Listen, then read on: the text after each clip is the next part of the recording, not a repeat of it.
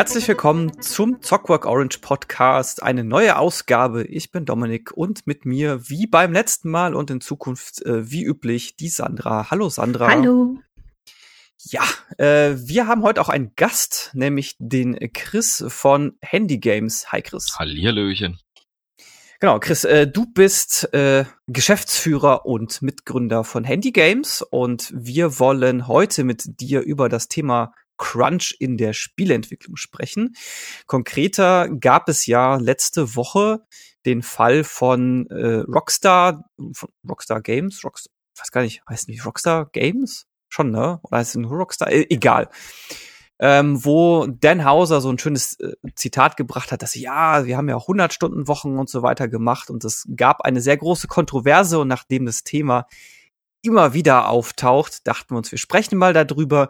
Du hast dich klar dazu positioniert, deswegen bist du in diesem Podcast. Oh Gott, oh Gott, jetzt habe ich Angst. Ja. Nein, genau. Ich habe mir mal noch so ein lustiges Zitat rausgesucht, weil es gab ja, wir wollen jetzt gar nicht so sehr um die Rockstar-Kontroverse an sich sprechen. Äh, da werden wir sicherlich in ein oder anderen Facette auch drauf, äh, drauf zurückkommen. Aber ich habe noch so ein lustiges Zitat gefunden, weil die ja dann, nachdem das aufgetaucht ist, so ein bisschen zurückgerudert sind. Werden wir dann auch ein bisschen darauf kommen.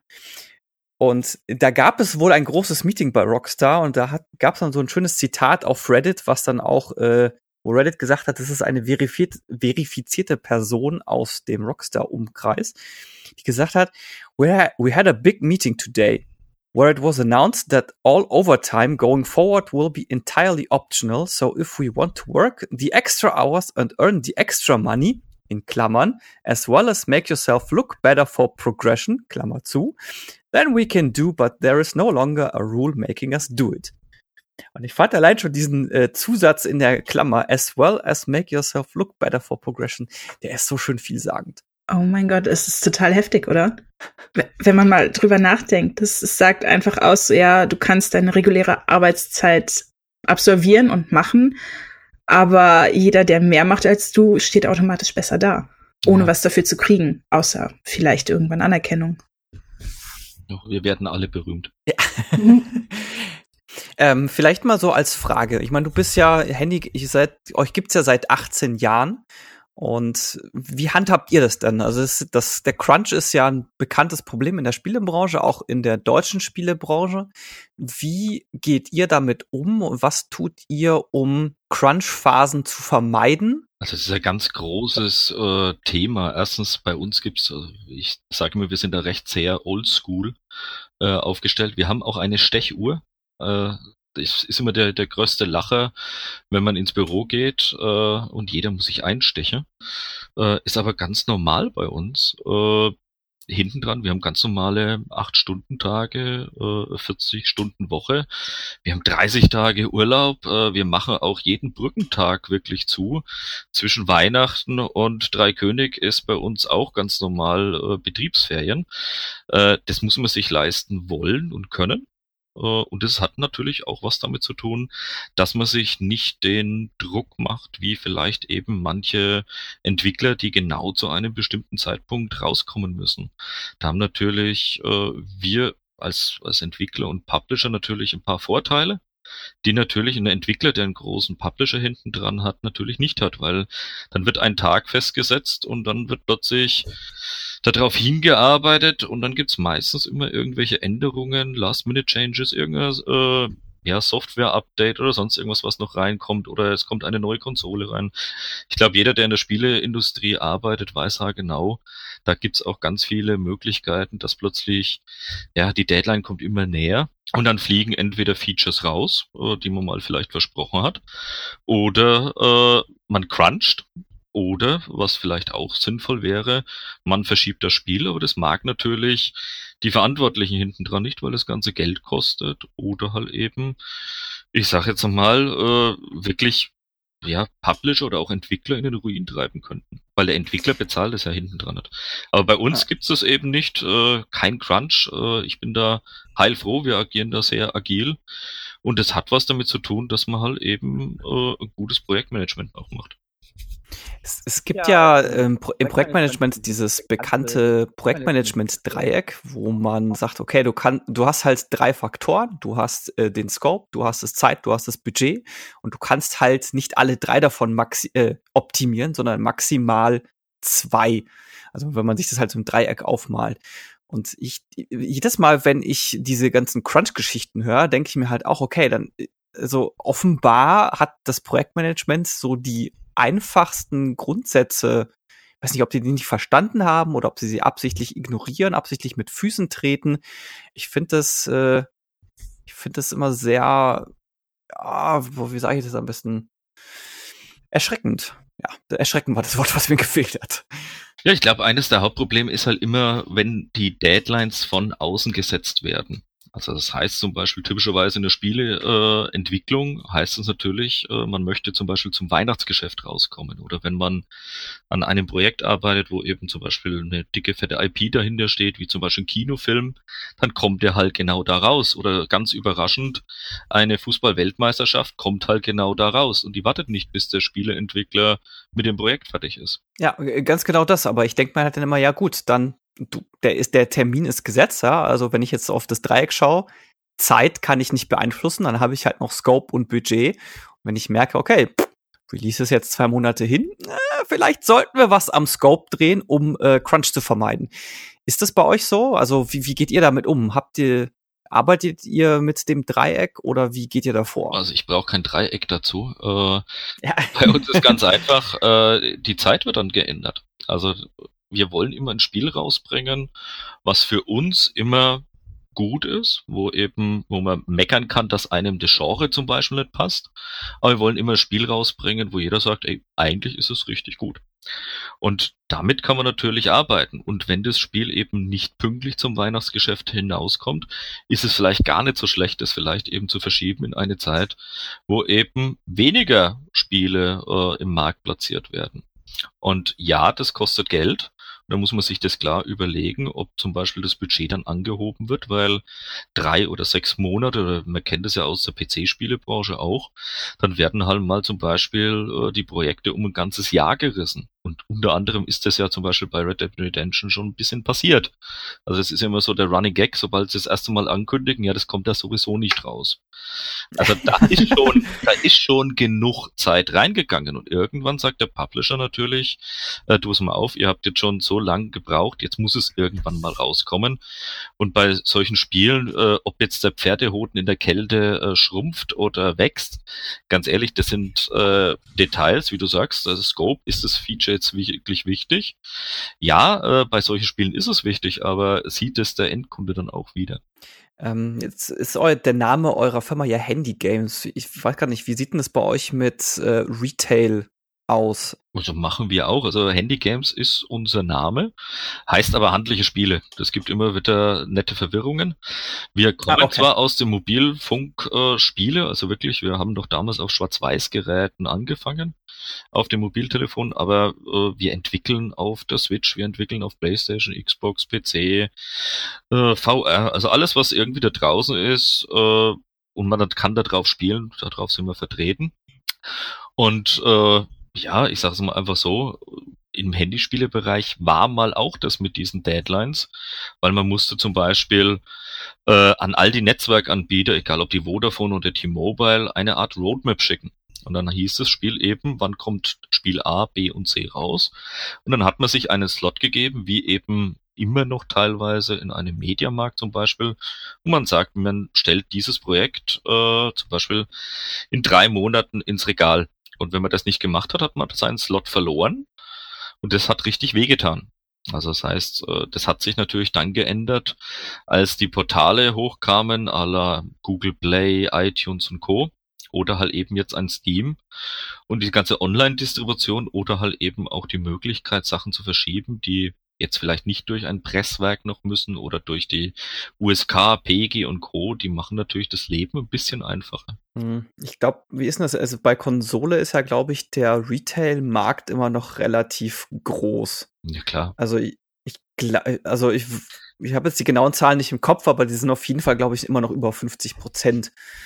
Ähm, da kann ich mir das natürlich gut vorstellen, dass es da das äh, den, den Termin verschieben richtig schmerzhaft ist und auch richtig teuer ist und äh, wahrscheinlich die die Läden auch nicht sonderlich äh, erpicht darüber sind, wenn man den wenn man den Termin verschiebt. Aber selbst dann denke ich mir ja gut, dann äh, bevor ich halt in Crunch gehe, dann gucke ich halt, dass ich was am Budget drehen kann, dass ich was am Scope drehen kann, oder gucke ich halt sonst, wie ich da jetzt hinkomme, ohne dass ich meine Leute verschleiß. Ja, das ist ja das meiste, was passiert, ist ja eher, dass Features gekürzt werden. Oder es gibt den typischen Day One Patch zum Beispiel. Den gibt's ja jetzt nicht unbedingt gerade wenig in der Branche.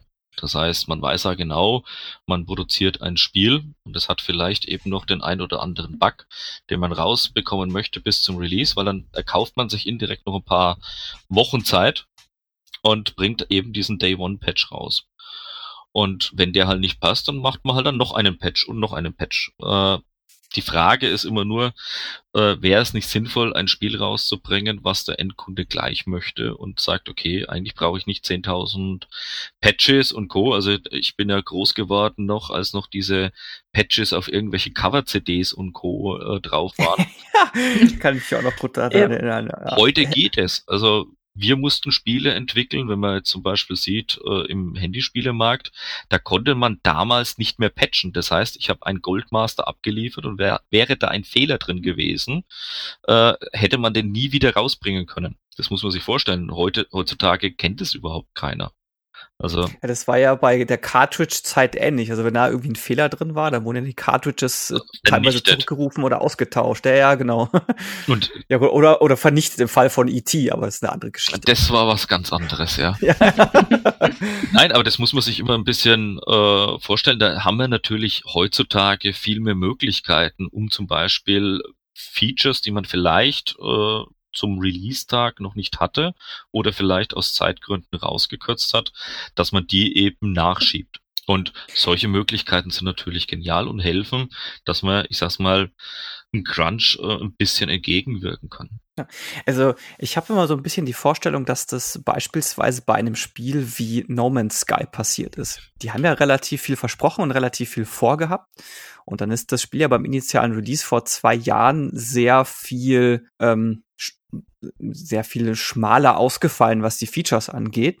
Und ich stell, kann mir das durchaus vorstellen, dass sie das ursprünglich vorhatten, weil ja manche Sachen auch schon auf dem Packungsdesign drauf standen dann irgendwie nachträglich noch äh, überklebt wurden, dass die dann halt diesen Schritt gegangen sind, okay, das schaffen wir halt bis zu dem Termin nicht mehr, also streichen wir es raus. Ich weiß natürlich nicht, inwiefern sie nicht trotzdem gecrunched haben, aber das wäre jetzt halt so ein Fall, wo mir das einfällt, wo mir das einfällt und wo sie ja auch im Nachhinein ja noch viel nachgeliefert haben und auch sowas wie diesen den Online-Modus mindest zumindest in einer ersten Variante, ich glaube vor einem halben Jahr oder sowas gebracht haben. Ja, Spieleentwicklung ist halt sehr, sehr, sehr komplex. Also das ist nicht einfach, ich sag's mal, wir produzieren irgendwie einen Stuhl oder so, sondern das ist kreative Arbeit und äh, viele von dem ich sag's mal, dem problematischen Sachen ist teilweise gar nicht immer unbedingt äh, dem Development Studio zuzuschreiben. Also da gibt's vielleicht ein Unity Update oder ein Engine Update und dann muss das erstmal reingeschoben werden. Und klar will keiner da draußen Crunch äh, haben in seiner Firma, aber man muss das halt auch wirklich so entwickeln oder halt eben so viel Puffer auch einbauen oder sich die Freiheit nehmen und wirklich sagen, wir bringen es raus, it's done, wenn it's done. Und das können halt nicht alle machen. Also vor allem, wenn ich sehe, was aktuell so die Budgets für Spiele sind, die natürlich äh, ja äh, sicherlich begrenzt sind heutzutage. Mhm. Du hattest ja, du hast ja vorhin erwähnt, dass ihr zwischen Weihnachten und Dreikönig Betriebsferien macht. Ja. Ich nehme mal davon, ich gehe mal davon aus, dass das verpflichtend für alle ist und dass dafür äh, Urlaubstage, ich, ich nenne es jetzt mal draufgehen. Ja. Ähm, darf ich fragen, wie viel Urlaubstage ihr gebt? Also wir haben 30 Tage Urlaub bei uns im Studium. Ach, ist ja sehr, ist sehr gut. Weil ich, ich komme ja auch aus der Softwareentwicklung und ich äh, sehe da auch immer wieder erstaunlicherweise, dass dann Firmen 24 Tage Urlaub oder sowas anbieten. Und wenn dann noch äh, Betriebsferien dazu kommen, denke ich mir, jetzt habe ich ja von meinem Urlaub nichts. Das ist in meiner Firma der Fall. Wir haben 25 Tage Urlaub und die gehen alle für Betriebsferien hin und die liegen alle in der Hauptsaison für Ferien. da freut man sich. Also bei uns ist es halt eben so, also vor allem, was wir gut finden oder auch was unsere Kollegen alle gut finden, ist, dass eben äh, alle Brückentage dicht sind. Das heißt, man hat auch eine echte Erholung. Weil es bringt gar nichts, wenn man immer nur irgendwo mal einen, einen Tag Urlaub reinschiebt. Und diese Brückentage heißt ja dann wirklich, äh, ich habe vier Tage lang einfach mal eine Auszeit. Und also Brückentage dicht heißt dann, dass ihr wenn quasi Donnerstag dass frei haben ohne Urlaub? Ist, doch, das ist ganz normal. Da wird ein Urlaubstag dafür verwendet. Okay. Und in Bayern, äh, wo wir sitzen, ist, wie soll ich sagen, äh, wir sind sehr gesegnet mit Feiertagen. Ja, ja. Also als Chef Kann darf ich, ich das nicht laut sagen, aber äh, da kommen ganz schön viele Tage dazu. Und am Ende des Tages ist da sehr viel Urlaub da und auch das muss eingeplant werden. Hm, habt ihr einen Betriebsrat? Nein. Nein, okay. Weil, also, was ich mir immer auch bei solchen Fällen denke, ist jetzt ähm, völlig unabhängig, also bei jetzt, oder anders gesagt, bei Rockstar kam ja jetzt auch ähm, beim Fall letzte Woche mit Red Dead Redemption 2 die ein oder andere Aussage von Entwicklern, wo sie gesagt haben, ja, wir haben das aber, wir haben das gemacht, aber freiwillig. Das waren dann auch nicht diese 100 Stunden, sondern das bewegte sich dann so im 60-Stunden-Bereich. Und ich denke mir bei sowas auch immer, also so ein Betriebsrat ist da jetzt auch bei, also wenn ich jetzt schon eine Firma habe, die cruncht, dann ist so ein Betriebsrat auch nicht gerade die blödeste äh, Idee, weil die Prämisse von einem Betriebsrat ist ja die Arbeitgeber die Arbeitnehmer vor sich selber und vor dem Betrieb ein bisschen zu schützen. Sprich, wenn jetzt der Betrieb anordnet, so, ihr macht jetzt Crunch, dass halt der Betriebsrat sagen kann, ah, nein. Und wenn die Leute halt sagen, okay, ich crunche jetzt und ich mache jetzt, keine Ahnung, fünf, zwei Monate lang 60-Stunden-Wochen, dass die halt dann auch sagen können, nee, machst du nicht. Oder na, halt nach zwei Wochen sagen so, du machst jetzt mal, du baust jetzt mal die Überstunden auch wieder ab. Also bei uns ist es ganz einfach. Äh, wir haben die Acht-Stunden-Regel. So sollen auch die, die Leute arbeiten, weil kreativer Prozess bedeutet, wenn ich hier irgendwie zwölf Stunden arbeite, äh, habe ich nicht mehr gearbeitet, als wenn ich acht Stunden arbeiten würde. Also diese, dieses, diese Denke, man muss nur sehr viel arbeiten, dann kriegt man schon die Arbeit weg. Im Gegenteil, weil dann baut man eher sogar noch Bugs mit ein, anstelle von eben äh, Probleme zu lösen oder halt eben wirklich was äh, wegzuschaffen. Und bei uns ist es auch so, wenn einer äh, versucht hier, ich sag's mal, selber zu crunchen, weil er es braucht oder sonst irgendwas, kann ich immer sagen, da kommt automatisch bei uns äh, einen netten Kollegen oder eine nette Kollegin vorbei, die sagt, du pass mal auf, äh, sind die Überstunden überhaupt angeordnet? Und äh, bei uns gibt's eigentlich nur ganz, ganz selten Überstundenanordnung. Äh, wenn, dann ist es eben auch nur das, was in Deutschland gesetzlich erlaubt ist, die zehn Stunden und dann ist es auch immer mit dem Angestellten abgeklärt. Äh, und ja, äh, solche Termindruck gibt's ganz normal. Also, aber dann ist es auch nicht, also Sonntagarbeiten ist verboten in Deutschland. Also das muss ich angeben.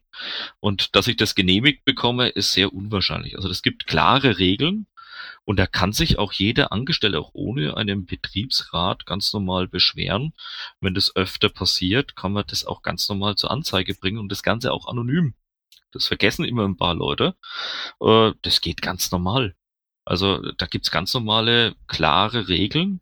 Und äh, falls ich da irgendwelche Ausbeutung machen würde und äh, dann kommt der Zoll vorbei, der versteht da recht wenig Spaß. Also das, ich kenne da andere Firmen, dann da wird der Zoll, der Zoll kommt mit einer MP und der steht dann da und dann heißt Hände weg vom Schreibtisch und dann werden die Rechner mit eingepackt, irgendwelche Ordner mitgenommen und dann wird eben geschaut, äh, Thema Mindestlohn ist zum Beispiel auch ein Thema oder halt eben Thema Überstunden. Und äh, dann ist der Geschäftsführer persönlich haftbar.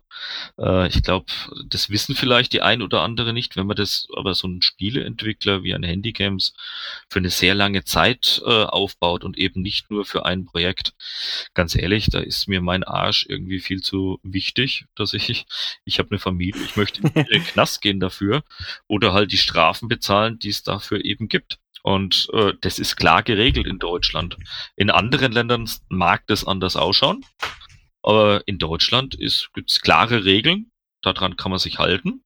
Wenn man sich nicht dran hält, dafür gibt's eben dann zum Beispiel Zoll oder Gewerbeaufsicht und so weiter. Und da kann man sich auch ganz normal äh, beschweren und die nehmen auch eben solche Anzeigen äh, anonym auf und dann werden die verfolgt. Mhm.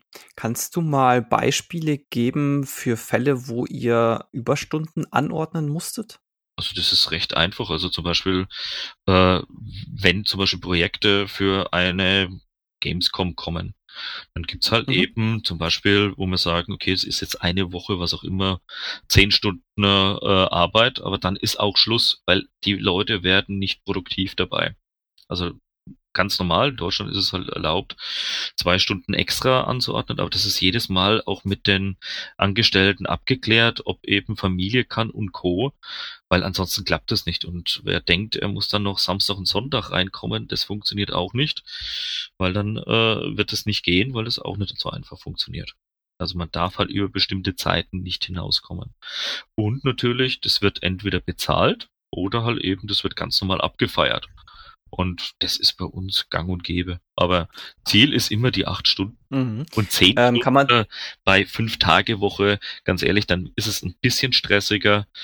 Äh, die Leute hier arbeiten alle an einem Ort, die haben einen sicheren Arbeitsplatz. Ich glaube, das ist nämlich ganz, ganz wichtig auch dabei, weil viele Sachen, die man eben auch liest oder wenn man jetzt eben die Zusammenfassung, egal ob es von einem Telltale ist oder ob das jetzt eben von Red Dead Redemption war, eben, dass die alle Panik haben vor ihrem eigenen Arbeitsplatz. Ja in Deutschland ist das nicht so einfach, wegen sowas geschmissen zu werden. Da bin ich echt mal gespannt, ob das irgendeiner versucht durchzuziehen. ja, klar, da ist natürlich die Arbeitsmarktsituation, also rein was die Arbeitsgesetze angeht, äh, natürlich in den USA auch nochmal anders. Wo, wo ich jetzt auch nochmal dran denken musste, ist, ähm, was, was ich gehört habe, ist, dass die reine Arbeitsweise, wie der Tag strukturiert wird, in den USA teilweise auch sehr viel anders ist. Also in, in Deutschland sind wir es ja sehr stark gewohnt, dieses ich arbeite meine acht Stunden ab, die acht Stunden, die konzentriere ich mich dann aber auch auf die Arbeit. Und in den USA scheint es wohl mindestens an manchen Orten so zu sein, ähm, dass die sehr viel Privates in einem Geschäft machen, ja.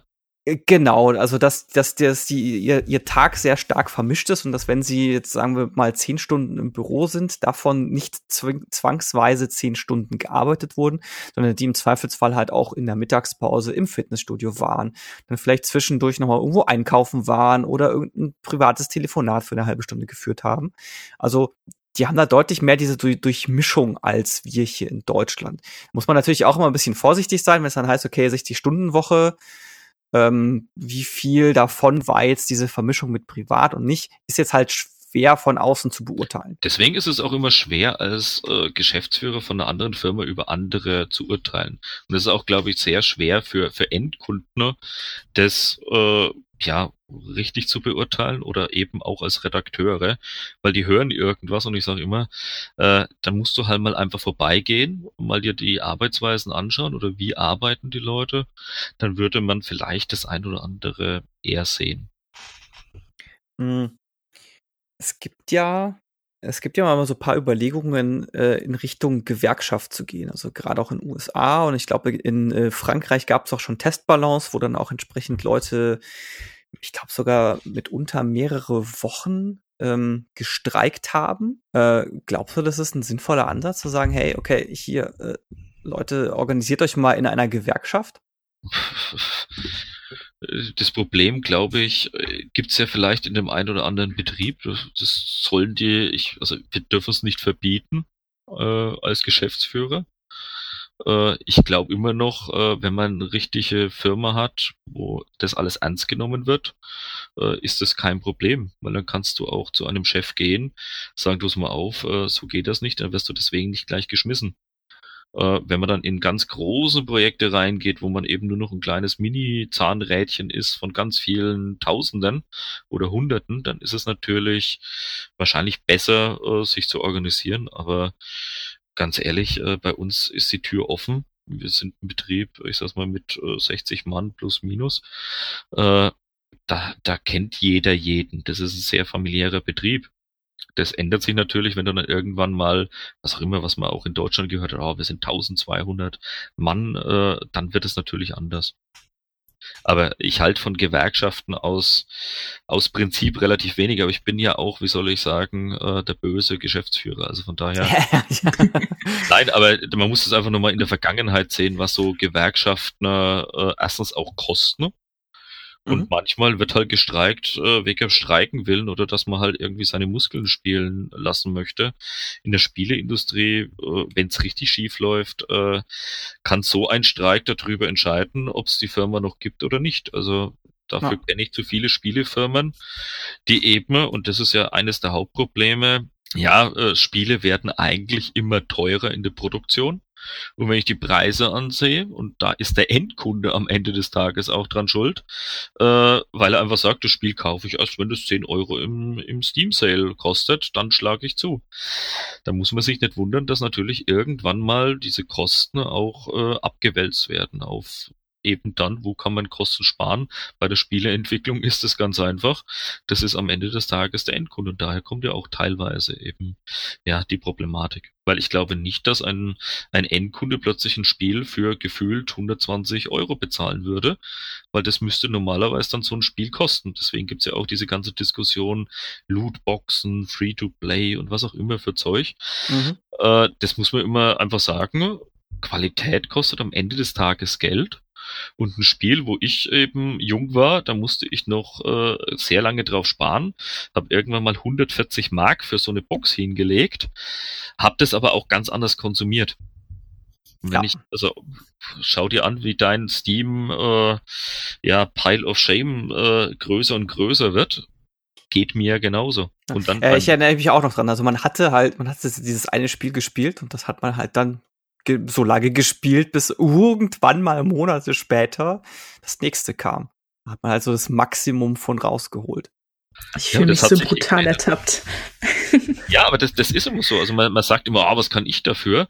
Sage ich, naja, aktuell kommen immer nur diese Firmen raus, die halt eben, ich sag's mal, eigentlich den Walk of Shame laufen müssten von äh, äh, äh, GOT, weil genau das ist es. Eigentlich müssten die Leute, die eben Leute ausnutzen oder Spieleentwickler ausnutzen am Ende des Tages, die müssten nur ein bisschen an den Pranger gestellt werden. Aktuell wird irgendwie alle in Sippenhaft genommen und es gibt genügend Spieleentwickler. Ich war jetzt erst letztens wieder in Hamburg, da habe ich ganz viele Spieleentwickler getroffen, bin auch vorbeigegangen und da sagen die Geschäftsführer genau das Gleiche, also dass die bei denen, wir haben keinen Crunch. Und das sind äh, Firmen, die auch dann eben 300 oder 400 Leute haben. Oder halt eben nur 15. Und die sagen lieber, klar, wir können uns das gar nicht leisten, weil dann unsere Ressource ist nicht irgendwie eine IP oder sonst irgendwas. Es ist immer das Team hinten dran. Und wenn mir das Team wegstirbt oder wenn ich sage einfach, ich, ich möchte danach noch ein Spiel entwickeln, wir haben sehr viele Angestellte, die arbeiten hier seit Ewigkeiten, über ein Jahrzehnt bei uns. Das macht man nicht, weil man irgendwie ausgebeutet wird, sondern weil man sagt, man kann hier, klar, es ist ein Traum, aber keines der Geschäftsführer, die das ernsthaft betreiben, wollen, dass es ein Albtraum wird für irgendeinen Angestellten. Weil das, was Crunch anrichtet, ich glaube, das haben wir oft genug schon gehört. Ähm, es gibt ja auch Studien dazu. Also es gibt ja diverse Studien von, also du hast es ja auch schon mehrfach erwähnt, von wegen man, äh, wenn man länger arbeitet, wird man deswegen auch nicht produktiver. Mhm. Und es gibt ja auch so die Zahlen, dass wenn man sagt, okay, acht Stunden Tag, ist man Pi mal Daumen, sechs Stunden davon auch tatsächlich, tatsächlich produktiv. Und das wird auch nicht höher. Und es, gibt ja diverse Tests auch, wie in Schweden mit der sechs, mit den sechs Stunden Tagen und lauter solche Geschichten. Und, und auch welche psychologischen Auswirkungen tatsächlich Crunch auch schon nach kurzer Zeit haben. Ja, also ich, ich kann es so bestätigen. Die Sache ist einfach ganz einfach. Sechs Stunden bin ich voll dagegen, weil man vermietet eigentlich auch, also bei uns ist ungefähr zehn äh, Prozent vermietet man weil man muss sich absprechen mit den anderen. Bei uns ist aber das Team komplett anders aufgestellt wie bei so einem Riesenspiel wie Red Dead Redemption. Das ist bei, das ist nicht unsere Welt. Bei uns sind halt die, die Teams, ich sag's mal, lass es fünf bis zehn Mann sein, aber die arbeiten auch an so einem Spiel. Und da merkt man klar, äh, wann die Kreativität aufhört oder wann einfach die Leute durch sind. Und die sollen auch noch ein Privatleben haben, weil wenn die kein Privatleben haben, dann machen die das irgendwann bei mir im Büro und kümmern sich, weil irgendwie äh, das Kleinkind von der Kita abgeholt werden muss. Oder wenn ich es nicht abholen kann, muss es halt irgendjemand anders. Und das muss ich organisieren während meiner Arbeitszeit, weil ich ja nicht komme. Das kann nicht funktionieren. Und keiner möchte, dass am Ende des Tages irgendwo eine Scheidung eingereicht wird, weil dann hat man noch mehr Sorgen und noch mehr Probleme. Oder halt eben, äh, was man auch immer wieder hört, äh, wie Grandstein auf die Füße und Psyche drauf geht, äh, darauf hat keiner Bock. Also jeder, der das ernst nimmt und wirklich geile Spiele bauen möchte, und das sieht man auch einem Spiel normalerweise an. Ja, umso, umso erstaunlicher halt doch mal wieder die Fälle, die auftauchen. Also jetzt, äh, jetzt eben Red Dead Redemption 2 und ich meine, Rockstar ist jetzt nicht unbedingt dafür bekannt, schlechte Spiele irgendwie auf den Markt zu bringen. Und wo ich, äh, was ich auch sehr erstaunlich fand, ist, es gab ja letztes Jahr von Jason Schreier das Buch Blood, Sweat and Pixels, wo er auch die Entwicklungsgeschichte von, ich meine, es müsste Uncharted 4 gewesen sein, beschrieben hat, wo ich ich war fassungslos, wie Dinge den Crunch beschrieben hat. Also Naughty Dog ist bei mir seit, seitdem tatsächlich komplett unten durch. Ich dachte mal, das ist, kann man doch nicht mit seinen Mitarbeitern umgehen. Also umso ja, erstaunlicher, dass, dass da überhaupt ein vernünftiges Spiel bei rumkommt, ehrlich gesagt. Ja, vielleicht kommt dieses Spiel vernünftig raus weil es eben mit Crunch gemacht ist. Die Frage ist, wie viel von den Altentwicklern sitzen jetzt noch an dem neuen Spiel dran? Und das ja. musst du eben sehen, weil viele äh, wollen dann das Produkt noch sauber beenden, wollen nicht äh, die Firma, die Kollegen äh, im Stich lassen und hoffen auf einen Erfolg. Äh, das wird aber immer damit belohnt, dass meistens, äh, ich sag's mal, ganz viele Leute aus dann diesen Produktionen rausgehen, was eben ganz schlimm ist, weil eben diese Talente, die es da gibt, die eben da eigentlich jetzt wissen, was alles falsch gelaufen ist, äh, die fliehen dann eben zum Beispiel in die Automobilindustrie in Deutschland oder in ganz andere Bereiche, wo eben plötzlich das Know-how dann abwandert. Und das sieht man auch an der Angst, dass man plötzlich seinen Job verlieren würde. Das haben natürlich eher die Junioren als die Seniors, die da sind, äh, weil Seniors werden überall gebraucht. Und Crunch ist echt ganz, ganz böse. Also, und ich sehe es immer an den Studios, äh, wie die, die Leute da durchgemischt werden. Also, das muss man einfach ein bisschen beobachten. Und dann weiß man auch, ist es äh, gut für ein Spiel oder ist es gut für vielleicht ein zweites, drittes oder viertes Spiel. Und geht es die nächste Evolution. Ich glaube, äh, Bewerbungsprobleme hat, äh, hat Rockstar bestimmt keine. Also ich glaube, da kommen äh, Bewerbungen rein. Und das ist vielleicht auch eines der Probleme, weil viele sagen sich, ja, wieso soll ich zum Beispiel zu sowas wie Handygames gehen? Dann gehe ich doch lieber zu Rockstar oder zu Blizzard oder die üblichen Verdächtigen, die immer kommen. Und vielleicht ist es eben das Gras doch grüner bei Firmen, die kein Crunch machen, aber dafür halt eben Spiele, die einfach einen guten Mittelstand dastehen und vielleicht nicht die AAA Monster-Dinger sind. Aber das hat immer der Endkunde, am Ende des Tages hat der Endkunde in der Hand, wohin die Reise gehen soll. Das ist genauso, warum jeder sich beschwert äh, über Ryanair, wie unfair die sind, aber jeder nutzt Ryanair und fliegt für wenig Geld irgendwo hin. Ja, das ist ja bei Red Dead Redemption 2 jetzt auch relativ ähnlich oder generell bei solchen Spielen, wenn man sich dann User-Kommentare durchliest, dann in die Richtung geht von wegen, oh ja, ich finde das ja mit dem Crunch scheiße, aber ich freue mich schon so auf das Spiel und ich kann das doch jetzt nicht nicht kaufen.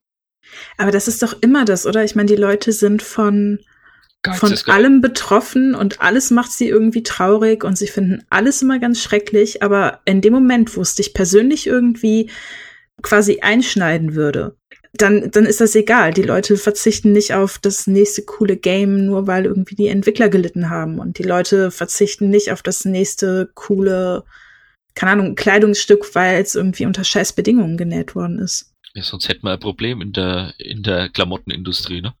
Ja. Ja, um, umso, umso schöner finde ich es ja, wenn es dann immer wieder Firmen gibt, die halt einem halt doch zeigen, dass es anders geht. Also jetzt, nachdem du gerade die Klamottenindustrie äh, genannt hast, gibt's ja den, auch den Fall in Deutschland der Firma Manu Mama, die ja genau darauf achtet, dass die, äh, die Sachen in Deutschland herstellen und dass sie auch selber gucken, wo sie ihre Sachen beziehen. Also dass sie selber auch auf die Farmen hinfahren, also jetzt beispielsweise bei der Baumwolle und sich halt einfach die Farm anschauen, unter welchen Bedingungen das produziert wird. Und die zeigen halt, damit kann man durchaus erfolgreich sein. Wir sind seit 18 Jahren da, also ich glaube, wir beweisen, dass wir damit auch gut erfolgreich sein kann, äh, können. Äh, wird deswegen ein Red Dead Redemption von uns kommen? Ich bezweifle es. Wir haben unsere, ich sag's mal, Nische gefunden, wo wir sagen, okay, in die AAA-Produktion, weil die ist, denke ich, am meisten betroffen davon. Also wie am Anfang schon gesagt, äh, redest du über Spiele von Indies, von kleineren oder von so mittleren Publishern, die kannst du teilweise einfach auch mal verschieben und sagen, du so auf, da investieren wir lieber jetzt ein bisschen mehr Zeit äh, mit rein. Bei so AAA-Titel, da geht es um richtig Geld. Also wie viele Entwickler hocken gerade an Red Dead Redemption? Boah, mehrere hundert. Also ich, ich weiß die Zahlen jetzt nicht mehr, aber alleine die Voice Actor waren, glaube ich, 700 oder so. Jetzt musst du das mal multiplizieren. Jeder Monat, der mehr draufkommt, was das kostet. Ja, ja gut, dann, die Voice, Voice Actor sind wahrscheinlich bereits durch, aber ja, ja, genau, du hast halt die, die laufenden Kosten, die dann natürlich. Äh, ja, plus noch die Entwicklungskosten, die du gerade eben noch finanzieren musst. Das darfst du nicht vergessen. Da, da, du schiebst ja einen Berg an Geld vor dich her, und die kriegen ja erst die Kohle, wenn das Ding auch wirklich rauskommt. Und dann wird es abgebucht und dann wird Geld gemacht. Und diese AAA-Produktion, es ist ja immer gefährlicher geworden. Weil ich jetzt äh, mir nicht vorstellen kann, dass, dass gerade ein Rockstar Liquiditätsprobleme hat. Äh, gerade wenn man sich anschaut, wie, wie viel GTA Online gespielt wird und da ich, was das Spiel ist jetzt, glaube ich, GTA 5 ist jetzt, glaube ich, sechs Jahre, äh, sechs Jahre alt. Oder? Und das ist ja immer noch nach, also mindestens Steam Charts ist es ja dauerhaft in den Top 10. Ja, also ich, deswegen finde ich das immer so, so doof an dem Beispiel, das äh, ja dran auszumachen. Nimm, nimm Telltale her, ist einfacher. Ja. ja, also es, es gibt ja, glaube ich, durchaus so ein bisschen in der Spielebranche das Problem, da kannst du vielleicht auch ein bisschen Einblick geben, ähm, der, der Anschlussprojekte. Also viel, bei vielen ist es ja so, dass die während das aktuelle Spiel abgeschlossen wird, die bereits anfangen müssen, den Pitch fürs nächste Spiel vorzubereiten, damit sie direkt danach quasi den nächsten Publisher an der Hand haben, der ihnen das nächste Spiel finanziert, weil die einfach oder weil die oftmals nicht in der Lage sind, das Geld entsprechend zurückzulegen. Ja, ist ganz einfach so. Man muss sich das so vorstellen, äh, ein Publisher, also wenn man in dem üblichen alten Denke geht, es gibt einen Developer, es gibt einen Publisher. Äh, dann heißt einfach, der Developer pitcht aktuell sein Produkt. Das wird dann irgendwann entwickelt, also wenn er einen Publisher findet, und wird äh, finanziert. Am Anfang laufen da drauf noch nicht ganz viele Leute, sondern am Anfang entwickelt man erstmal einen Prototypen und alles mögliche, dann wird es immer mehr, immer mehr, immer mehr. Und hinten raus wird es dann wieder weniger. Und zum Abschluss, wie du gesagt hast, dann ist mal zum Beispiel die Sprachaufnahmen sind durch, die Grafiken sind fertig, äh, Balancing und Co. Da kommt zwar noch QA dazu und so weiter, aber da wird immer weniger an dem Projekt gemacht. Dann geht's vielleicht in die Portierung rein. Aber sobald so das letzte, ich sag's mal, Zehntel vom, von der Spieleentwicklung kommt, muss sich ein Entwickler schon umschauen. Gibt's ein Folgeprojekt? Vielleicht mit dem Publisher? Vielleicht aber auch eben äh, der Publisher sagt, du, pass mal auf, äh, das wird nichts mehr mit dem Folgeprojekt, da ist nichts richtig gelaufen oder ey, das gefällt mir nicht, was du willst oder das Projekt muss erstmal oder dieses, dieses Spiel muss erstmal einschlagen, dann kann man über ein Teil 2 zum Beispiel drüber nachdenken. Und das ist natürlich das Problem, weil der Entwickler denkt natürlich schon wieder an Spiel 2 nach äh, oder halt eben, wenn der dann größer ist, gibt es verschiedene Produktionsteams, dann hat man halt eben äh, ein Spiel, äh, was gerade in Entwicklung ist, äh, eins, was gerade eben anfängt und eins, was gerade abschließt. Dann hat man so drei Stück. Mhm. Und das ist so die Königsklasse, wenn man mehrere Projektteams gleichzeitig hat. Aber dafür musst du richtig groß sein normalerweise und dann äh, hast du ja die, das Problem, falls sich eines verschiebt, sind, sind dann vielleicht gerade zwei Spiele gerade in der Endphase oder äh, zwei Spiele, die gerade mitten in der Hochphase sind und dementsprechend hast du ein Problem wieder. Und die Publisher müssen das natürlich genauso machen. Die haben nicht unendlich Slots. Also auch ein Handy Games kann nicht irgendwie äh, zehn Spiele im Monat rausbringen, weil das verträgt der Markt nicht. So viel Marketing können wir gar nicht in alle Spiele reinstecken, dass es äh, sinnvoll platziert ist. Und das nimmt auch der Endkunde nicht ab, wenn ich zehn geile Spiele rausbringe. Irgendwann ist auch dein Budget und vor allem auch deine Zeit äh, endlich. Also das heißt, äh, dann, dann wächst zwar dein Pile of Shame an, aber äh, vielleicht kaufst du es ja sogar noch, weil du uns so geil findest. Aber äh, das glaube ich dann. Nicht. Ja, also wenn ihr äh, Townsman Redemption macht, ne? Ach Gott, also Townsman habe ich kein Problem damit. Schöne Aufbaustrategiespiel. Kommt jetzt äh, bald raus äh, auf der Switch. Äh, und auch da, da steckt richtig viel Arbeit drin. Also man muss sich das mal überlegen. Da stecken dann irgendwie elf Mann-Monate drin, äh, mit, also elf äh, Monate Entwicklung mit dem ganzen Team. Nur für eine Switch-Version. Das ist hm. recht viel. Ja, wie gesagt, also jetzt dann noch Western-Setting, ne? Und dann ist äh, nein, nein, nein. ja. Und das ist auch immer gefährlich, weil das mache, die Fehler machen ja immer die Publisher auch. Äh, läuft Zombies, dann gibt's äh, nächsten drei, vier Jahre, weil so lange oh, dauert es, ja. ein Spiel gibt, äh, alles plötzlich mit Zombies. Äh, laufen plötzlich Vampire, dann, dann gibt's die nächsten äh, drei Jahre gefühlt Vampire und der Trend ist immer weg. Und äh, jetzt gibt's Oder halt jetzt gerade halt die Battle Royale, ja. Genau, und da muss man halt immer aufpassen und als schlauer Publisher versucht man selber seine Trends äh, zu machen. Ja. Oder halt zum Beispiel komplett äh, gegen den Trend zu gehen und sagen, du musst mal auf, es gab jetzt zum Beispiel ein Spiel in der und der Ecke schon lang nicht mehr. Vielleicht ist das jetzt gerade eben in.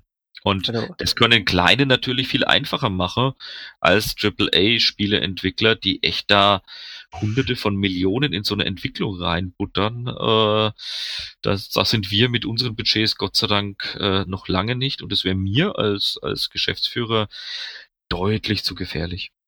Ich muss noch an die, ich muss noch an die Zeit denken, wo jeden Monat ein neuer WoW-Killer rauskam. Oh mein Gott, ja. Oh, Vanguard, der WoW-Killer. Und dann Warhammer Online, der WoW-Killer. Und, oh. Und, Sie sind äh, alle weg. Ja. Aber schau dir an, wie viel Battle Royals es aktuell gibt und und ja, das war genauso äh, verschiedene andere Hypes. Also wie schon gesagt, äh, Zombie-Spiele, es gab dann so viele, dass kein Mensch mehr irgendwelche Zombie-Spiele sehen wollte. Äh, und du wirst sehen, es wird wieder jetzt ganz viele Western-Games geben. Äh, da muss man halt einfach immer schauen, passt es auch äh, rein und habe ich da eine Möglichkeit, äh, vielleicht eine Nische neu zu besetzen. Vielleicht äh, werden ja wieder Space-Spiele irgendwann interessant. Ich weiß jetzt gar nicht, war das nach Red Dead Redemption 1 so, dass es da so eine Flut an Western-Spielen gab? Ich meine, gut, jetzt haben wir halt Red Dead Redemption 2 und äh, Es kommt der Desperados. Kommt ja, gut, das, das halte ich jetzt tatsächlich eher für einen Zufall an der Stelle, glaube ich. Also würde ich mir, könnte ich mir jetzt vorstellen. Weil ich meine, die Marke gab's ja schon und die setzen die einfach nur fort. Und nachdem ja Mimimi äh, mit Shadow Tactics schon relativ gut vorgelegt hat, könnte ich mir gut vorstellen, dass das an der Stelle eher Zufall ist. Das ist aber ein Zufall, aber trotzdem sage ich ja, das wird vielleicht wieder so ein Western-Hype auslösen, äh, was andere Entwickler einfach sagen, du, jetzt brauchen wir jetzt unbedingt wieder als Publisher unbedingt irgendwas mit Western. Ja. Sehen, äh, genau das wird passieren. Und irgendwas wird wiederkommen aus irgendeiner Ecke, wo keiner darüber nachdenkt, egal ob das irgendwas mit Eisenbahnen zu tun hat oder plötzlich bauen wir alle wieder irgendwelche Aufbaustrategie oder jetzt gerade wieder Real-Time-Strategy hat ja wieder so ein bisschen einen Aufwind. Ich hoffe, das kommt wieder, weil ich vermisse meine alten StarCraft-Zeiten oder Command ja, kommt, kommt ja irgendwann mal bald Age of Empires 4, auch wenn man seit äh, dem letzten Jahr Gamescom nichts mehr von gehört hat. Die Hoffnung stirbt zuletzt immer. Ja, wahrscheinlich. Vielleicht haben sie das schon einfach heimlich still und leise begraben. Ja, kann sein. Oder die Leute crunchen so lange, bis es wirklich hinkriegen. ähm, ich habe ich hab mal noch so ein bisschen abseits des Themas, was, was mir jetzt gerade so durch den Kopf gegangen ist, als du diese Trends ähm, benannt hast, ist relativ viel von den Trends und relativ viel von mit, mit unter den größten Spielen in der Spielebranche sind ja aus Mods entstanden. Und ich finde es immer wieder erstaunlich, äh, wie wenige Spiele Mod-Support haben oder wie, wie viele Spiele teilweise aktiv dagegen arbeiten, unter anderem GTA 5 ja auch, wie Mods zu unterstützen. War das bei euch irgendwie mal Thema oder wie, wie, wie sieht es da aus? Also Mods ist immer so eine riesen, ja, ich sag's mal, problematische Situation. Du brauchst richtig eine, eine starke Community und nicht nur eine Community, die spielen möchte, sondern die auch dann zum Beispiel Levels bauen können oder äh, ich sag's mal, ganze Szenarien bauen, ganze Stories bauen und aus vielen guten Ideen, man muss überlegen, wie baue ich die wieder ein ins Spiel. Da gab's damals schon immer wieder große, tolle Sachen, wie zum Beispiel, dann hat halt einer einen, Penis aufgemalt in eine, in eine Karte oder denkt an die alte Thematik zurück, dann hat halt irgendjemand eine Schule nachgebaut und dann hast du plötzlich die große Diskussion wieder am Start. Und äh, das ist ein Riesenfehler, also ich sag's mal, Herausforderung, das zu tun. Also ich, ich beneide immer die Leute, die sagen, du musst mal auf, äh, ihr dürft es, weil so einfach geht das Ganze nicht, weil das kann ganz schnell aus dem Ruder geraten. Äh, Steam bietet ja sowas an mit Steam Workshop und Co. Aber wenn man vor allem sieht, wie heutzutage cross-Plattform die Spiele entwickelt werden. Heutzutage für uns ist ein Spiel entwickelt für PC, für PlayStation, für Nintendo, für Konsole, für, für Xbox und so weiter und auch mal irgendwann für Mobile und so. Und auf dem PC kriege ich das vielleicht noch hin, aber dass ich auf eine Switch äh, User-Generated Content zum Beispiel drauf bekomme. Äh, viel Spaß bei, bei den, beim Checken von Nintendo oder Xbox oder PlayStation. Das ist nicht so ganz einfach. Mhm. Also auf dem PC sicherlich eine Möglichkeit, auf Mobile, äh, sorry, glaube ich nicht dran. Also da gab es auch ganz viele Versuche schon in der Vergangenheit, dass man zum Beispiel einen Level-Editor gemacht hat. Nur wie schon gesagt, die Problematik ist, äh, was passiert, äh, wenn da irgendeiner einen Blödsinn reinbaut. Äh, wie schon gesagt, was ja bekanntermaßen passieren wird. Ich, aber ich finde es halt trotzdem interessant, weil es gerade so, also jetzt zum Beispiel dieser äh, Zombie-Hype und dieser Survival-Hype, der kommt ja relativ viel aus der Modding-Szene. Ich meine, PUBG ist aus dem Modding entstanden, Counter-Strike ist aus Modding entstanden, die ganzen MOBAs sind eigentlich aus Modding entstanden. Also es ist schon, schon erstaunlich eigentlich, wie viele, ich sag jetzt mal, Trends und wie viele Großprodukte aus der Spielebranche eigentlich aus Mods entstanden sind. Oh Gott, wir haben das auch früher gemacht. Also wir hatten Add-ons gemacht mhm. äh, für die ganzen PC-Spiele da draußen. Und daraus ist indirekt irgendwann mal Handygames entstanden. Also Aha. von daher, ja, äh, das ist immer noch da. Damals gab es auch Demo-Szene und Co. Mhm. Also wo man wirklich noch Demos geschrieben hat und so weiter. Äh, das ist immer eine Möglichkeit, A, für den Entwickler auch geeignetes Personal zu finden, muss man einfach auch sagen äh, und halt eben auch zu schauen, du pass auf, was möchte denn vielleicht äh, ja der Nutzer da draußen. Aber wie schon gesagt, das muss extrem betreut werden. Das können sich meistens nur Spiele, Publisher erlauben oder Entwickler erlauben, die auch wirklich äh, so eine Community handeln können. Das ist nicht so ganz einfach. Also allein wenn ich überlege, äh, was war so das Letzte, was man machen konnte und selber Sachen hochladen. Ich glaube, der Pizza Creator von Pizza Connection von Assembly. Oh ja, ja. Was war drauf? Also ich habe das erste, was ich gefragt habe, äh, den netten Kollegen Marginek war, du musst mal auf, äh, wie, wie, wie viele Penispizzen gibt's? Kreuze, Pizza, Und er hat gesagt, nee, also der Donald Trump war irgendwie noch eines der, der exotischen Sachen. ja, wir hatten auch einen Dolphy oder sowas äh, auf einer Pizza kleben. Ja, aber die Sache ist wirklich, was passiert, äh, dann bist du plötzlich als Spieleentwickler ja dafür zuständig, was da passiert. Und das ist ein Riesenthema. Auch wenn du die Mods äh, nicht selber anbietest? Das ist immer noch dein Spiel. Viel Spaß. Also da ist genau das gleiche wieder. Das hat ganz viel im, im Hintergrund, äh, wo ich sage, ah, und dann ist es vielleicht in Deutschland die Rechtsprechung so, in einem anderen Land ist es eben anders. Und dann kommst du und dann kommt das Thema Jugendschutz wieder drauf und ich bin dafür zuständig. Und wenn ich das öffentlich anbiete, also, das ist nicht so ganz trivial, wie das vielleicht der ein oder andere sagt, ah ja, da gibt's halt dann Level-Editor und du kannst es selber hochladen.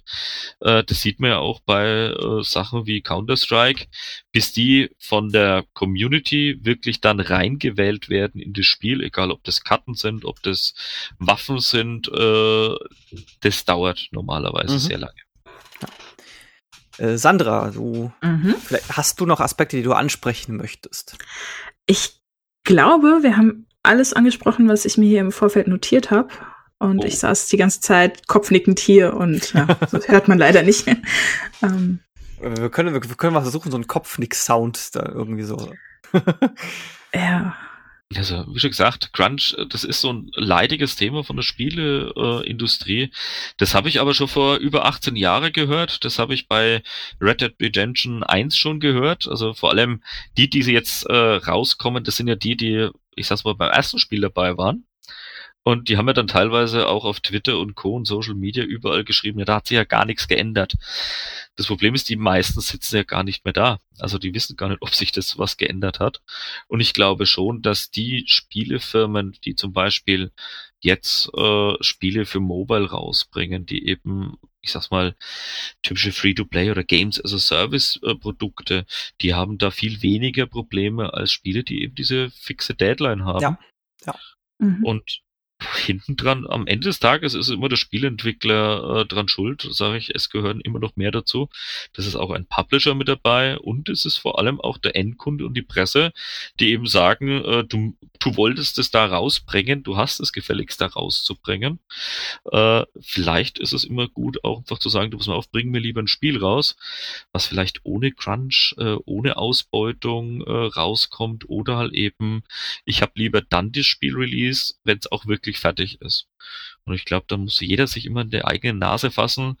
Äh, jeder kauft gerne irgendwo billig ein, also vor allem die Deutschen, die, immer dieses Geiz ist ja, geil. Geiz ist geil, ja die, die ist auch nicht weg. Also wie schon gesagt, immer mal nachschauen, wo kauft man denn ein, äh, egal ob das Klamotten sind, ob das Essen ist, äh, es ist halt einfach so. Und der Spieleentwickler, ich glaube, äh, die machen alle nicht liebend gerne Crunch, also die würden liebend gern noch ein bisschen mehr Zeit da drin haben. Und teilweise kann man das halt nicht alles im Voraus planen. Und das Wichtigste ist für einen Publisher oder auch für einen Entwickler vielleicht das zweite oder das dritte Produkt zu machen mit den gleichen Leuten, die vorher die Probleme schon gehabt haben, weil dann passiert es weniger.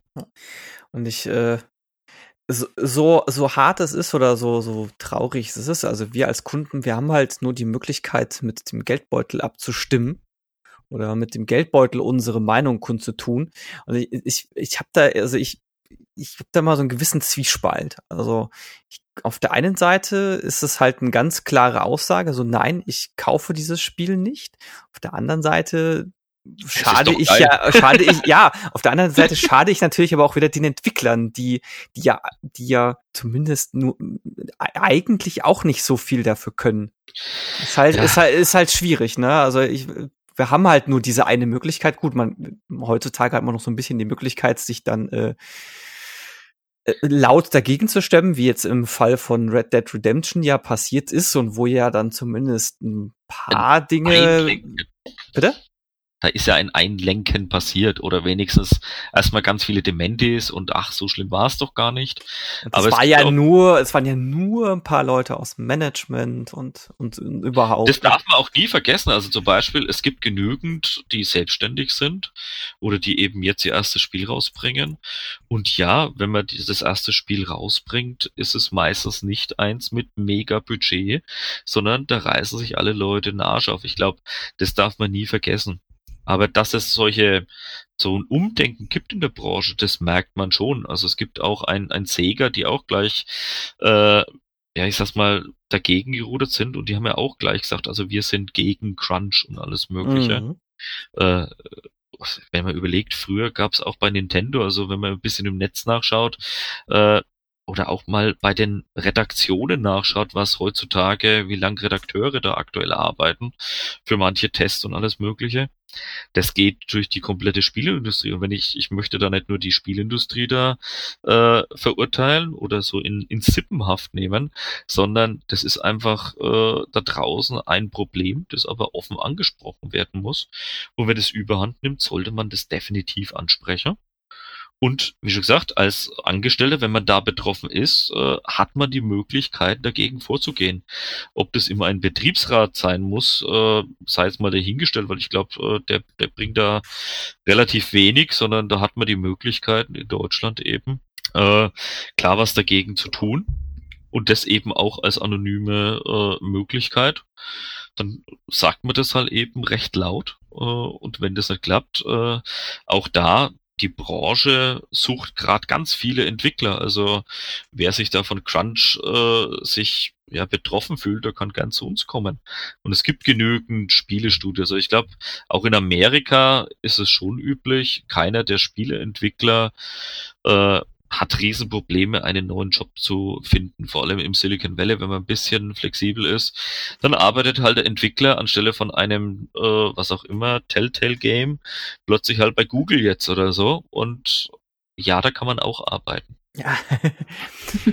ich, ich habe ja auch immer so die Hoffnung, dass wenn so Geschichten äh, öffentlich werden, wie, wie vom Sexismus bei Riot Games oder jetzt eben vom, beim Crunch, äh, vom Crunch bei Rockstar, dass es wenigstens doch irgendeine positive Auswirkung hat. Und ich äh, würde sagen, damit, damit lassen, äh, damit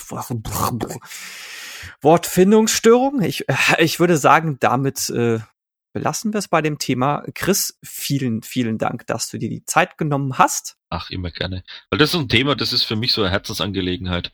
Weil äh, dieses ganze Crunch-Thema, äh, wir wollten es besser machen mit Handygames, wir haben es durchgezogen. Ich glaube, wir beweisen, dass es eben auch ohne Crunch geht. Auch in der Spielentwicklung, auch wenn das ganze Thema jetzt nicht unbedingt gerade äh, ja, ich sag's mal, äh, neu ist. Also wie schon gesagt, mich begleitet es seit Anbeginn der Zeit, seitdem ich in die Games-Branche reingekommen bin, das Crunch. Äh, aber ich merke, wie immer mehr Spiele Entwickler, die das eben nicht nur einmal machen, sondern das zweite, dritte und vierte Game machen, dass das schon deutlich besser geworden ist. Mhm. Heutzutage gibt es nur ein Social Media. Früher gab es das eben nicht. Äh, früher gab es irgendwelche Treffen. Dann hat man sich mit anderen Spieleentwicklern ausgetauscht und dann kam das zur Sprache. Heute ist halt irgendeiner schreit 100 Stunden oder meint es vielleicht auch noch gut äh, und löst damit so drauf, einen, ja. ja. und löst damit so einen, ich sag's mal, Problem oder einen Shitstorm aus. Äh, man muss halt auch Social Media immer mal auch hinter die Kulissen gucken, was da wer das auch gesagt hat und was damit gemeint ist, weil es gibt ganz viele, die sagen, du bei mir, ich habe keine Überstunden gemacht, auch bei einem Rockstar. Und wie du sagst, so schlecht geht's denen auch nicht. Ja, eben. Ah, Sandra? Ja, das ist aber doch auch irgendwie am Anfang super komisch kommuniziert worden, oder? Ich meine, das, das erste, was ich davon gelesen habe, waren Leute in meiner Timeline, die total entrüstet waren, dass irgendjemand 100 Stunden am Stück gearbeitet hat. Und ich, ich saß hier so und dachte mir nur so, kein Mensch arbeitet 100 Stunden am Stück, du fällst vorher tot um. Wie kommen die Leute auf diese Idee? Und es ist irgendwie von Anfang an erstmal falsch verstanden worden. Ich meine, 100 Stunden pro Woche sind immer noch viel. Ja, ich, ich würde mal sagen, da Na, war wahrscheinlich die Formulierung von irgendwelchen Headlines äh, fragwürdig. Absolut. Das ist auch so was, die Leute, äh, Journalisten generell müssen sorgfältiger arbeiten bei sowas. Ja, aber sorry, wer, wer die erste Headline hat, hat die Klicks. Ja, klar, äh, absolut. Und da ist es genau eben, das Problem ist einfach nur, wer ist denn hier wirklich hingefahren? Wer hat sich das Ding angeguckt? Und hat einfach mal mit den Leuten gesprochen. Und man weiß nie, was hinten dran wirklich alles gerade passiert. Und da sage ich jetzt nicht, irgendeiner hat gelogen oder sonst mhm. irgendwas, sondern es gibt ja ganz viele, die sagen, du, ich habe auch mal 60 Stunden gearbeitet. Äh, das, das hört sich jetzt vielleicht viel an, aber da muss ich sagen, du, äh, so viel hat mein Großvater aber locker gearbeitet damals, ne? Also der ist auch ganz normal heimgekommen und hat sein Geld mitgebracht. Heutzutage arbeiten wir alle irgendwie 40 Stunden, ne? Also deswegen ist das alles nicht böse, ne? Und äh, 100 Stunden, da muss man einfach nur noch mal ein bisschen zusammenrechnen. Ah, da wird's mir schwindelig mit 14 Stunden am Tag, ne? Mhm. Und 14 ah. Stunden vor allem auch nur, wenn du jeden Tag da bist. Ich meine, stell dir genau. mal vor, du, du ziehst eine, eine Fünf-Tage-Woche durch mit 100 Stunden. Das sind, da kannst du gerade deine Zahnbürste mit ins Büro das, nehmen und ein Kissen. Ich sag 14, ich sag 14 Stunden wunderbar zerquetschte, jeden ja. Tag, inklusive Samstag und Sonntag. Und da weißt du ja genau, also jeder, der irgendeinen Lebenspartner hat, der wird dir spätestens nach zwei Wochen an die Gurgel gehen und sagen, du pass mal auf, das ist nett, aber deine Kinder werden irgendwann einen Milchmann äh, Papa nennen oder so. Das funktioniert nicht. Und das funktioniert vor allem nicht auf Dauer, weil jeder, der das schon mal gemacht hat, weiß, spätestens nach ein, zwei, drei Wochen äh, sitzt nicht nur der Haussegen schief, sondern dann hat man irgendwann einen Brief und da heißt, du musst mal auf, äh, vielen Dank, das Haus behalte ich und den Hund behalte ich auch oder so. Das will keiner. Und das kann auch nie von einem, von einem Geschäftsführer oder von einer Firma äh, gewollt sein, dass danach plötzlich ganz viele Leute rebellieren, weil, wie schon gesagt, das Wichtigste in der Firma sind immer die Leute hinten dran. Und wenn mein Produkt dann eben mitten in der Entwicklung gefühlt die Hälfte der Entwickler abhaut, äh, das können auch nur die anderen äh, mit Crunch auffangen. Das darf man immer nie vergessen. Deswegen stimmt mit eurem Geldbeutel ab. Ja, und das Problem ist nur, du weißt immer nicht, was jetzt wirklich äh, richtig ist, weil war da jetzt Crunch, war jetzt da kein Crunch, äh, man kann jetzt alles Mögliche hören und das Problem ist wirklich, das bekommt man nicht immer so ganz einfach mit. Ja. Also Rockstar hat ja aber Daten veröffentlicht, oder? Also sie haben irgendwie ihre Mitarbeiter aufzeichnen lassen, wie sie arbeiten. Und die Zahlen sahen echt, also die Zahlen sahen immer noch nicht geil aus, aber nicht, also sie waren weit entfernt von diesen 100 Stunden. Ja, genau. Tatsächlich wurden, wurden da ja Zahlen veröffentlicht, wo es halt ja. eben so da äh, um den Dreh rum geht, dass es so, ich glaube, im Schnitt irgendwie so 50, 60 Stunden oder sowas bei rumgekommen ist. Also irgendwie zwischen 42 und 46 Stunden pro Woche und dann haben ein paar Leute haben anscheinend 50 Stunden pro Woche gearbeitet, aber halt wirklich nur kurzzeitig und dann gab es irgendwie 20 Prozent von den Leuten, die da irgendwie 50 Stunden pro Woche gemacht haben, die gesagt haben, okay, und wir haben mehr als 60 Stunden gemacht. Also nicht jeder da macht es so. Dementsprechend sage ich, äh, wollen wir jetzt ja. äh, alle das Spiel nicht mehr spielen, weil einige Leute es übertrieben haben. Ja, äh, ist ein Problem, aber wie schon gesagt, da gibt's ganz andere schwarze Schafe. Äh, wie schon gesagt, egal ob das ein Mindestlohn ist, äh, da gibt's ja auch immer wieder Möglichkeiten oder Praktikantenausbeute und was auch immer. Äh, ich glaube, diese Industrie ist immer noch sehr, sehr jung.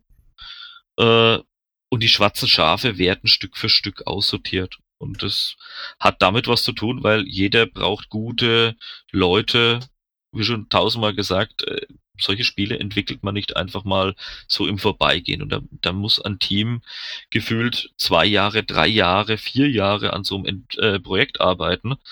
Und wenn mittendrin irgendwie die Hälfte der Leute ausgetauscht werden, dann hockt man nicht nur drei oder vier Jahre lang an so einem Projekt, sondern da hockt man vielleicht fünf oder sechs Jahre dran. Und dementsprechend gibt's diese Verzögerungen wieder. Man muss zumindest hoffen, dass die aussortiert werden. Also mir, mir tut immer jeder Entwickler leid, wenn ich sowas höre wie bei Telltale, wo es ja tatsächlich die Geschichten gab, dass da Leute am Montag angefangen haben und am Freitag wurde dann die Firma geschlossen, wo ich mir auch denke, so, oh, äh, äh, wie kriegt man das denn bitte zustande?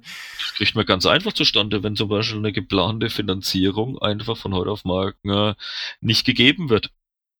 Ich glaube, keiner, äh, auch kein Geschäftsführer will so etwas, aber im Hintergrund passieren dann zum Beispiel Sachen, wie zum Beispiel was auch immer, eine neue Finanzierungsrunde bei Telltale. Und wenn die im letzten Augenblick gescheitert ist, weil plötzlich der eine oder zwei Investoren ein bisschen die kalten Füße bekommen hat, oder halt sagen, du musst mal auf, äh, so geht's nicht weiter, du musst dann so und so viele Leute entlassen, geht immer. Aber das ist immer das Problem. Äh, die ganze Geschichte, bis die immer dann rauskommt, das dauert immer ein paar Jahre. Und das sieht man ja vor allem, äh, wenn man so ein bisschen in die Vergangenheit schaut, was so die alten Spieleentwickler gemacht haben oder wie bestimmte andere Spiele entwickelt worden sind. Und dann gehen manche schon ein bisschen die Augen auf. Aber jetzt so kurz nach äh, Studio-Schließung, da ist natürlich jeder Angestellte das erste Mal richtig gepisst darüber. Das kann ich auch verstehen, weil die wurden nicht informiert. Mhm. Äh, in Deutschland auch da wieder, äh, ich glaube, da hätte der Geschäftsführer nicht nur ein Problem gehabt, wenn das passiert wäre. Und dann gibt's eben sowas wie Insolvenzgeld oder, oder, oder. Oder Arbeitslosenversicherung. Ja. Das gibt's halt in Amerika nicht. Also da, da muss man immer noch sagen, äh, solange das richtig abgerechnet ist und Deutschland ist da schon ganz, ganz anders drauf. Ja, da ist einfach die, da sind einfach tatsächlich die Arbeitsgesetze da sehr ist anders. Ja, die Netz auch da.